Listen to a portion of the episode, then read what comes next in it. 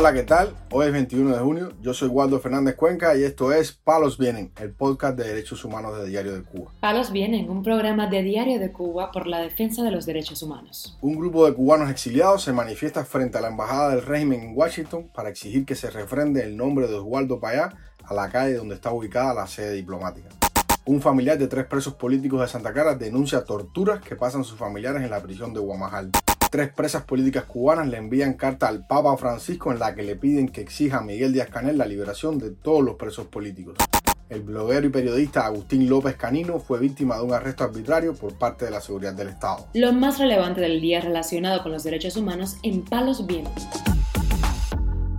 Comenzamos informando que un grupo de cubanos se unió este martes a la activista Rosa María Payá en una manifestación de apoyo a que se le ponga el nombre de su padre, el fallecido opositor Oswaldo Payá, a la calle que se encuentra frente a la Embajada de Cuba en Washington. El Senado de Estados Unidos aprobó recientemente una resolución para cambiarle el nombre a un tramo de la calle 16 y ponerle Oswaldo Payá Way. La resolución tiene ahora que ser aprobada por la Cámara de Representantes.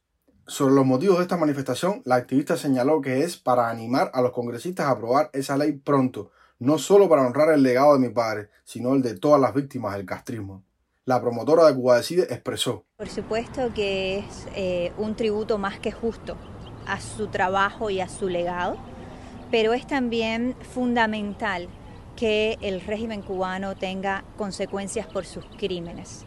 El régimen cubano ha estado durante décadas eh, dominando la propaganda y la narrativa sobre la isla. Ha estado durante décadas adueñándose del simbolismo con la mentira y con el odio. Es hora de que eh, lo simbólico sea ocupado por la verdad. Es hora de que lo simbólico sea ocupado por lo justo y que sea ocupado también por acciones concretas que vayan directamente a terminar con la impunidad del régimen. Cambiar el nombre de esta calle es mandarle un mensaje de solidaridad, de amistad, de apoyo al eh, pueblo cubano y también un mensaje muy claro a los asesinos de mi padre y es que esta vez esta vez no van a salir impunes. El líder opositor Oswaldo Payá y su colega, el activista Harold Cepero, murieron en julio del 2012 en un sospechoso accidente de auto en una carretera cercana a la ciudad de Bayamo, en Granma. Este incidente, tanto los familiares como sus seguidores, siempre han creído que fue ocasionado por el gobierno. El auto iba conducido por Ángel Carromero, quien fue sancionado a cuatro años de cárcel por homicidio involuntario y liberado poco tiempo después.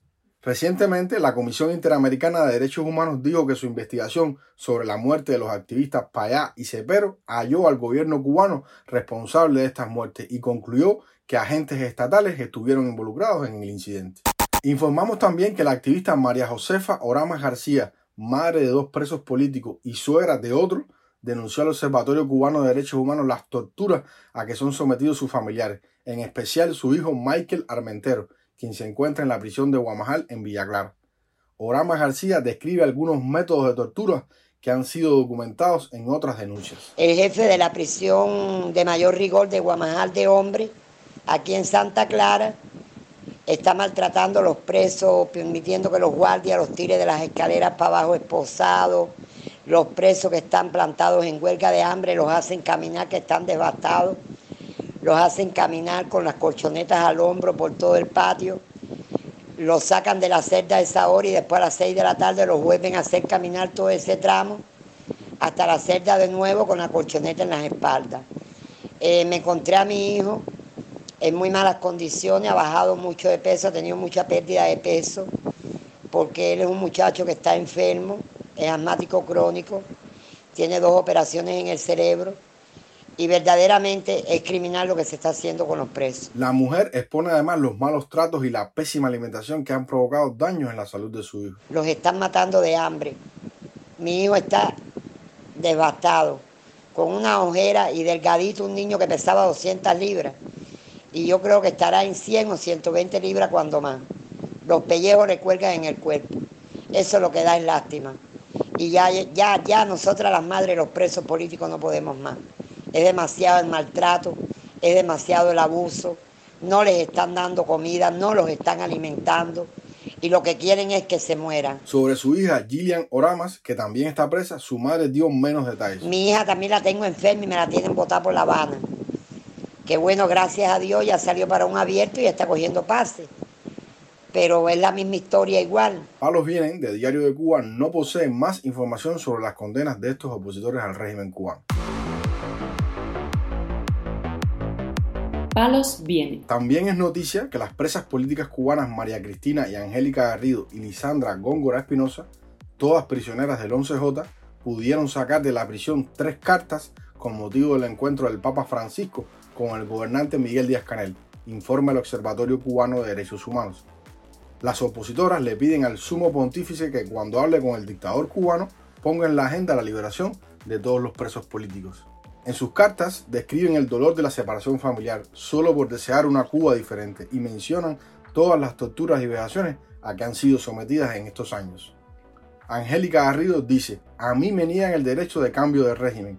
Por ser lo que soy, nos torturan psicológicamente, haciéndonos creer que tendremos beneficios que finalmente no nos dan. Por la ley del sistema penitenciario, yo ya debo estar en casa en libertad condicional. También a mi hermana María Cristina le niegan este beneficio porque nos hemos mantenido firmes en nuestra postura y no participamos en ninguna actividad política que ellos convocan. Esta no es la primera carta que estas presas políticas cubanas pueden sacar de la cárcel. Con anterioridad han podido sacar otras denuncias y han sufrido represalias por ello.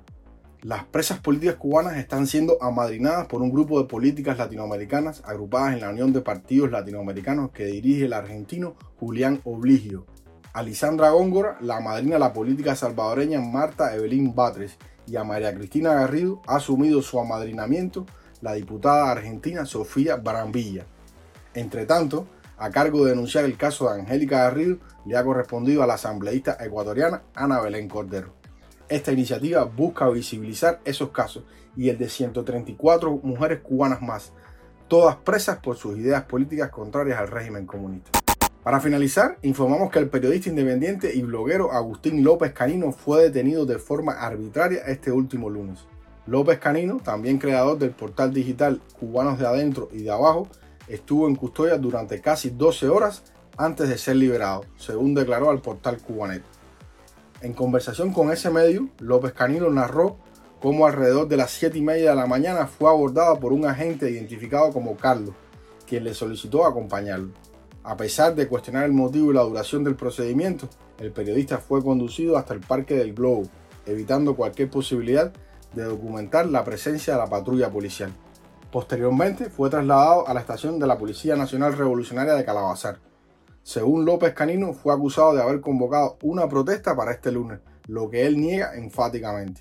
El periodista independiente señala que los oficiales alegaron tener información de un individuo llamado Wilber, quien supuestamente utilizó su nombre para realizar la convocatoria. Sin embargo, López Canino desconoce a cualquier persona con ese nombre y recalca que cualquier individuo puede usurpar su identidad en tales circunstancias. Sobre su arresto, expresó, en la unidad fue que me comunicaron que supuestamente yo había hecho una convocatoria para el día 19 a realizar una protesta.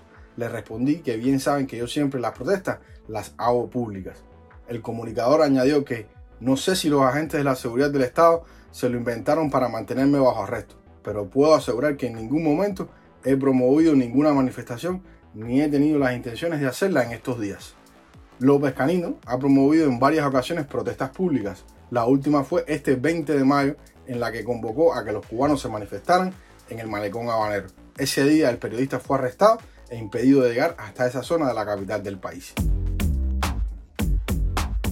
Palos Vienen, un programa de Diario de Cuba por la defensa de los derechos humanos. Estas han sido las noticias de hoy en Palos Vienen, el podcast de derechos humanos de Diario de Cuba.